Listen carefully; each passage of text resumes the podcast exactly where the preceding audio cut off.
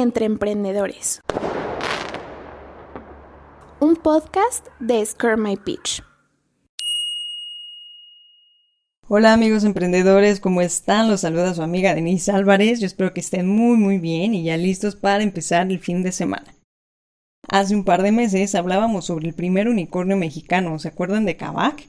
Espero que sí. Y bueno, pensamos, ¿por qué no hacemos una serie sobre los unicornios en Latinoamérica? Pues que en realidad no son poquitos, ¿eh?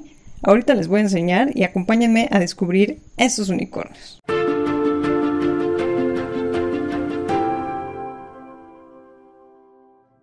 Y como ya les comentábamos anteriormente, un unicornio en el mundo del emprendimiento es una compañía tecnológica que alcanza un valor de más de mil millones de dólares en el proceso de levantamiento de capital y aún sin cotizar en la bolsa de valores. Este término es muy muy reciente. De hecho, fue Aileen Lee, la fundadora de Cowboy Ventures, la primera persona que introdujo en el año 2013 el término. Para entonces existían 39 empresas denominadas unicornio. Al día de hoy existen 488. Y en un principio, pues en realidad muy pocos de ellos han sido fundados o habían sido fundados por mujeres, aunque esta tendencia ya está comenzando a ser diferente.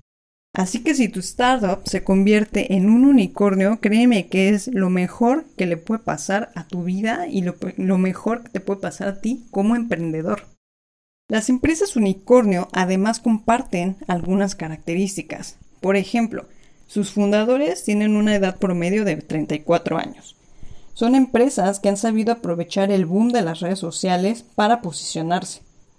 Todas estas empresas desarrollan e implementan una estrategia comercial enfocada en el consumidor y suelen conformarse por tres emprendedores socios en promedio y pues son empresas jóvenes que realmente valoran mucho el talento y la creatividad de sus equipos de trabajo.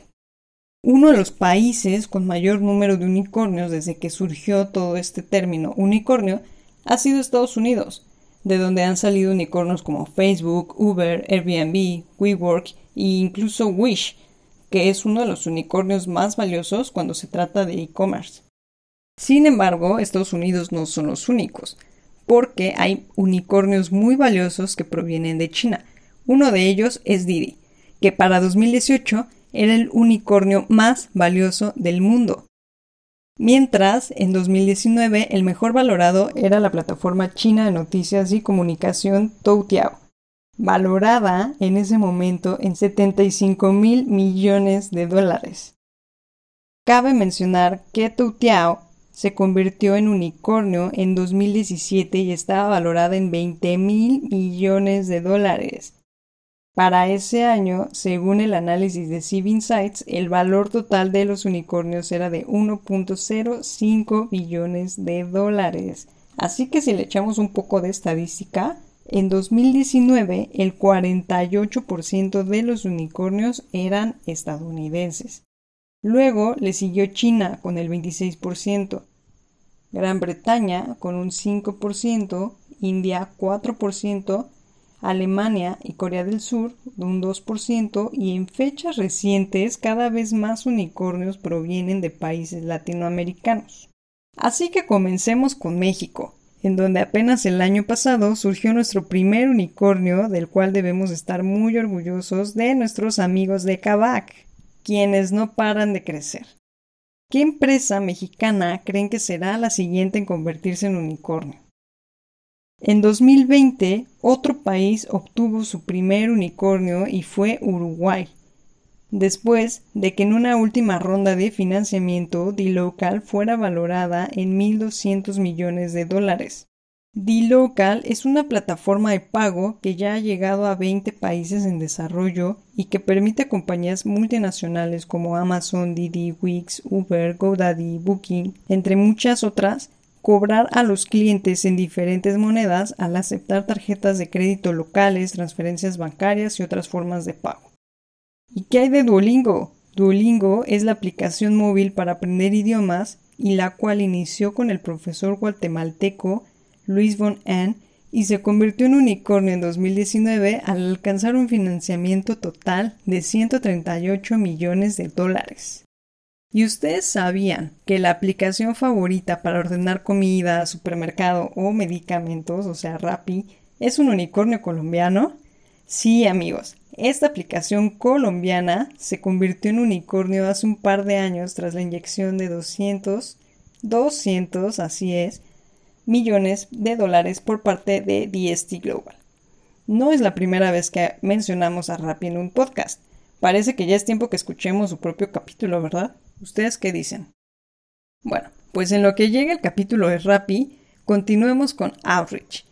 Outreach es una empresa dedicada a la fabricación de software fundada por un ecuatoriano, Manny Medina, en 2019. Después de una ronda de inversión pasó a ser parte de esta lista selecta de unicornios cuando siete años antes estuvo a punto de declararse en quiebra. El segundo país con más unicornios es Argentina, así que este es el momento en el que van a entrar a su fuente de Twitter y en el hashtag entre emprendedores nos van a contar si ustedes saben en qué país o qué país de América Latina creen que ha surgido más emprendimiento tamaño unicornio. Continuando con Argentina, el país cuenta con seis unicornios. ¿Quieren saber cuáles? Pues está Mercado Libre, Despegar, Globant, OLX, OutO y Prisma. Este último se sumó a esta lista después de que el 51% de la compañía fuera comprado por Edwin International. Gympass, Nubank, iFood, Stone, Totus, Logi, Ascenti, Pago Seguro, 99, Quinto Andar, eBanks, Loft, Wildlife y Arco, que no en todo el mundo se considera un unicornio porque su modelo de negocios no era exactamente el de una startup, son las 14 empresas de diversos sectores que conforman la lista de unicornios brasileños, convirtiendo a Brasil como el país con más unicornios de Latinoamérica. ¿Ustedes ya sabían esto? Cabe destacar que la mayoría de las empresas que se convirtieron en unicornios en América Latina lo hicieron muy recientemente. La mayoría comenzaron a sumarse a la lista de unicornios entre 2018 y 2019 y varias de ellas se siguieron sumando en 2020. En 2019, nuestros amigos de Green Fluidics y Lavinova, con un poco de nuestro apoyo, fueron a participar a una feria de negocios en Hong Kong y nos comentaron que muchos países se sorprenden que países como México puedan desarrollar tecnologías como las que traen ellos. Así que nosotras estamos muy seguras que no solamente en México, sino en muchos países de Latinoamérica tienen muchas sorpresas tecnológicas que conoceremos muy pronto. Amigos, pues muchísimas gracias por acompañarnos. Este es el último capítulo de la segunda temporada de Entre Emprendedores.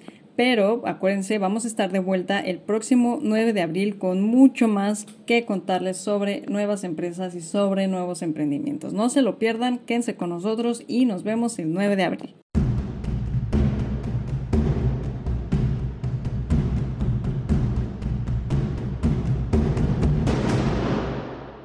Entre emprendedores. Un podcast de Scare My Pitch.